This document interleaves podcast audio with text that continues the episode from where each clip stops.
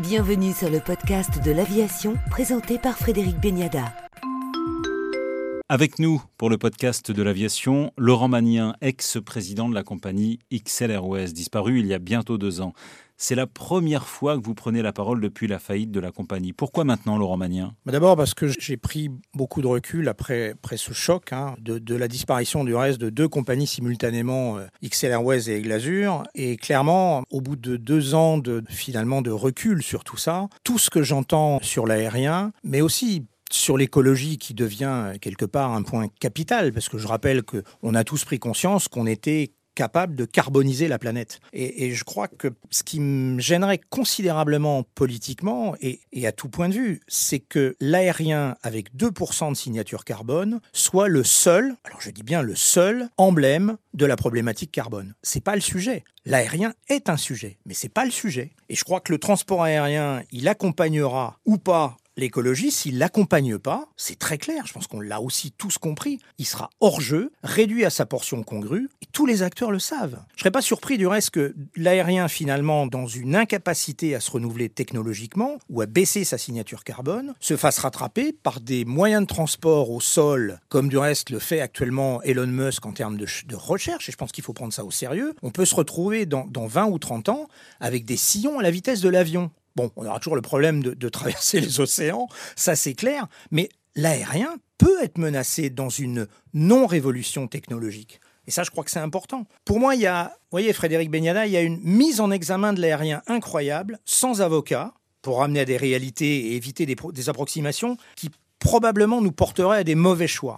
Et, ça, je pense que c'est peut-être la raison qui me fait bouger au-delà de l'avion, de l'industrie aéronautique et finalement de 40 ans de ma vie, c'est même pas le sujet. Moi, ce qui m'inquiète énormément, parce que je suis plus finalement, euh, dans ma tête, concerné par la notion de la liberté et le voyage des gens que, que par l'aérien uniquement au sens propre. Je rappelle qu'un monde totalement déstabilisé économiquement passerait dans une politique outrageusement populiste. Enfin, c'est le cas. Enfin, faut quand même qu'on regarde l'état de la planète. Moi, j'ai 62 ans. Je, je, vois une forme de régression liberticide et un populisme exacerbé dans, dans des très grands pays. Et je pense que ça nous exploserait au visage avant les effets les plus majeurs du réchauffement climatique. Donc on a deux challenges. On a l'incroyable pression gigantesque, épouvantablement inquiétante du réchauffement climatique, et puis on a une problématique sociale à l'échelon mondial pour, pour finalement la vie de nos populations et, et qu'est-ce qui va leur permettre de vivre sans que tout ça nous explose au visage. Alors moi je dirais quand même aux nouvelles générations, parce que c'est pour eux le message, hein, c'est pas tellement pour les gens de, de mon âge, parce que c'est eux qui vont porter tout ça. Moi je pense que découvrir la planète aujourd'hui, c'est l'immense danger de la régression possible de l'air rien. Découvrir sa planète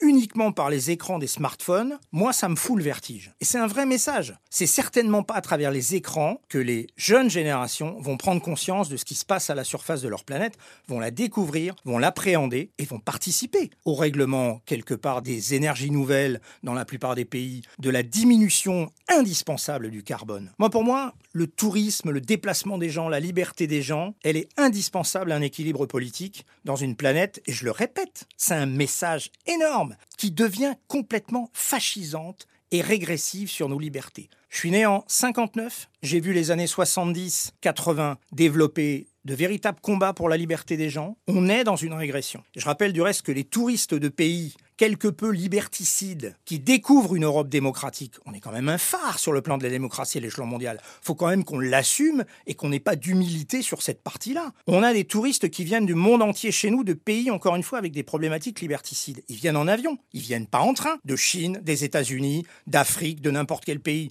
à un moment donné, euh, il faut quand même qu'on soit réaliste sur le moyen de transport des gens à la surface de la planète. Pas le train qui règle tous les problèmes. Je rappelle du reste que le train ne nous permet pas réellement de dépasser Nice et quand on veut aller même à l'intérieur de l'Europe, à Berlin, à Rome, à Athènes ou dans la plupart des, pays européens, c'est pas le train qui en moins de 48 heures est capable de nous transporter. Le TGV n'a réglé que la problématique de l'intra-français. Quand même appeler un chat un chat. Et quelque part, je crois l'aérien, et c'est capital, l'aérien, c'est le fer de lance de la révolution techno. Si on n'est pas le fer de lance, encore une fois, ça va être un souci majeur. Je rappelle que quand même, et, on en a souvent parlé dans, dans vos débats, Frédéric Beniada, sur l'aérien, le moyen de propulsion par réaction qui bouffe de l'énergie fossile, c'est une technologie qui a un siècle. C'est les années 30. Non mais il faut quand même qu'on soit objectif. C'est un siècle, même si ça fait l'objet d'optimisation majeure, c'est un siècle de la même technologie, simplement elle a été monstrueusement optimisée. Quand j'ai commencé à travailler, il y avait des caravelles dans la compagnie où je travaillais, la compagnie Corsair. Des caravelles qui consommaient 4000 litres à l'heure de vol. C'est hier, on parle des années 80 jusqu'à la fin des années 80. 4000 litres à l'heure de vol, ça fait 44 litres de consommation à l'heure par passager. La compagnie dont j'ai été président, qui utilisait des Airbus A330, et ce ne sont même pas les avions de la dernière génération, consomme 7000 litres pour 400 passagers, soit 17 litres de consommation de fuel par passager. Vous appelez pas ça une optimisation technologique? Une incroyable avancée technologique Mais enfin, sérieusement, combien d'industries ont réussi à faire une telle révolution sur l'émission carbone. Et c'est vrai que par contre, on a un défi, l'augmentation du trafic mondial annihile et là on parle de volume global du carbone, annihile les efforts technologiques qu'on a faits. Donc on ne va pas pouvoir se permettre de continuer sans une nouvelle vague de révolution technologique qui demandera du reste, à mon point de vue, des investissements de la part des États qui sont extrêmement importants et que ni Boeing ni Airbus ne seront probablement capables d'assumer en tant que tels. C'est aussi un vrai message.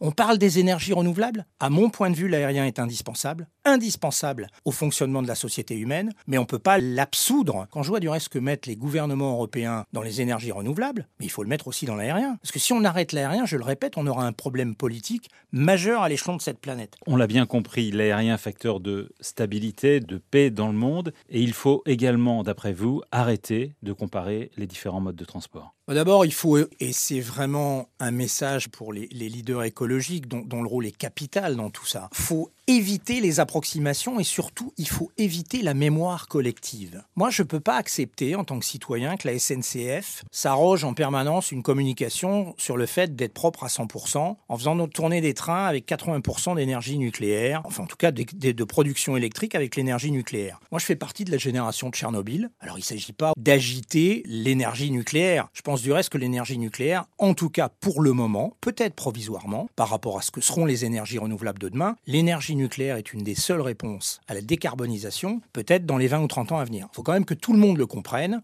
Or, la SNCF ne peut pas s'abroger la notion de se comparer en permanence à l'aérien en disant moi je suis propre, vous êtes sale. À un moment donné, il faut arrêter. Il y a des déchets nucléaires, il y a quand même un certain nombre de sujets. Et cette mise en comparaison, moi, elle me gêne. Parce que je pense que le train est un outil exceptionnel et que l'avion est un outil exceptionnel pour la planète. Les deux sont des outils en termes de transport. Des outils, je le rappelle, de liberté. Faut mettre ce mot-là en avant. L'homme voyage pas, c'est un drame. Et ça, c'est ma conviction. Concrètement, je pense qu'on a plein de sujets sur le carbone. On pourrait aussi arrêter de manger de la viande. Je rappelle qu'aujourd'hui, la production animale pour nous faire bouffer de la viande est supérieure, très supérieure à la signature carbone de l'aérien. Si on commence à établir des comparaisons, ça va être délirant. Par contre, les leaders écologiques, les leaders politiques doivent avoir de véritables bases scientifiques d'analyse qui cessent de mettre des boucs émissaires et qui règlent les problèmes par composante, par industrie, par production de carbone, dans un vrai discours qui doit être basé sur des argumentations de contrôle et scientifique. Comment l'aérien peut-il s'en sortir et faire face à ces attaques justifiées ou non? Bah D'abord, je crois qu'on a un gigantesque problème de, de, communication. En tant que citoyen, je suis quand même très surpris de voir que les trois patrons de l'aérien européen, qui du reste n'ont pas été responsables de la baisse des prix et de la libéralisation du transport aérien, ils ont toujours été poussés par des compagnies euh, plus privées, moins étatiques pour certaines. Du reste, on voit que les États ont sauvé leurs trois compagnies sans état d'âme. Et je rappelle que du reste, Bruno Le Maire et le ministre Djebari ont fait un boulot formidable pour sauver le transport aérien français,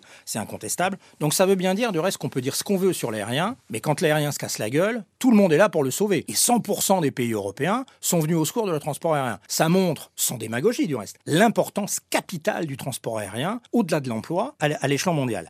Si on regarde cette problématique de, communication, je le répète, je suis très étonné que les grands patrons de l'aérien européen, les trois là, ne communiquent pas sur la force de l'aérien, son côté indispensable, sa révolution technologique à venir, les efforts faits après quand même avoir touché entre 30 et 40 milliards d'aides là récemment. Moi, je suis étonné de ne pas les voir sur des plateaux télé en train de défendre l'aérien, mais pas défendre contre l'écologie, de le défendre en s'inscrivant dans, dans ce que doit être notre lutte sur le carbone. On les voit pas, on les entend pas, on voit des symposiums entre avec quelques journalistes qui sont des spécialistes du secteur, c'est très bien, mais ça suffit pas. Enfin, je veux dire, c'est au public qu'il faut parler. C'est aux gens qui ont 20 ans, qui ont 30 ans, qui font dans le froc avec le carbone. C'est à eux qu'il faut expliquer que on a des sujets majeurs et qu'il faut les régler sans aucune démagogie la démagogie nous amènera à faire des erreurs. Et ça, j'en suis convaincu. Pour finir, une question plus personnelle. Laurent Magnien, qu'avez-vous fait pendant ces deux ans? Alors, je vais quand même dire une toute petite chose avant. Moi, j'ai une inquiétude absolument majeure, pas aussi forte que le réchauffement climatique, je le dis avec beaucoup d'objectivité, mais qui serait de dire aux terriens, reste chez toi mon pote. Ça, ça me fout les jetons. C'est un danger majeur pour l'humanité que personne ne peut négliger. Et je l'avais dit du reste d'une manière assez provocante il y a deux ou trois ans. Voyager, ça rend moins con.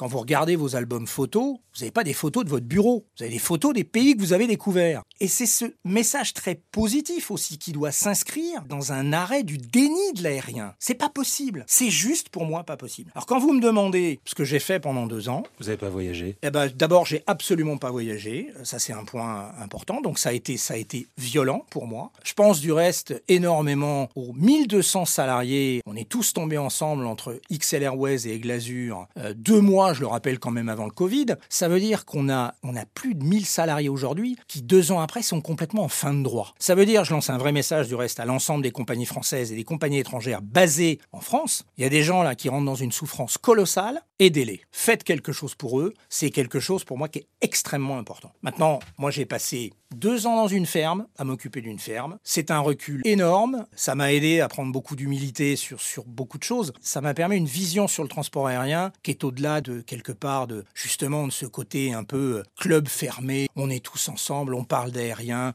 on se gargarise un peu des nouveaux avions achetés. Tout ça n'a aucune importance. Ce qui est important, c'est de voir à quoi sert l'aérien, sociologiquement, politiquement, dans la notion de se battre pour la liberté. C'est ça mon message après deux ans dans une ferme. Merci Laurent Magnien, ex-président de la compagnie XL Airways pour le podcast de l'aviation. Merci Frédéric Beniada de m'avoir reçu après deux ans de silence.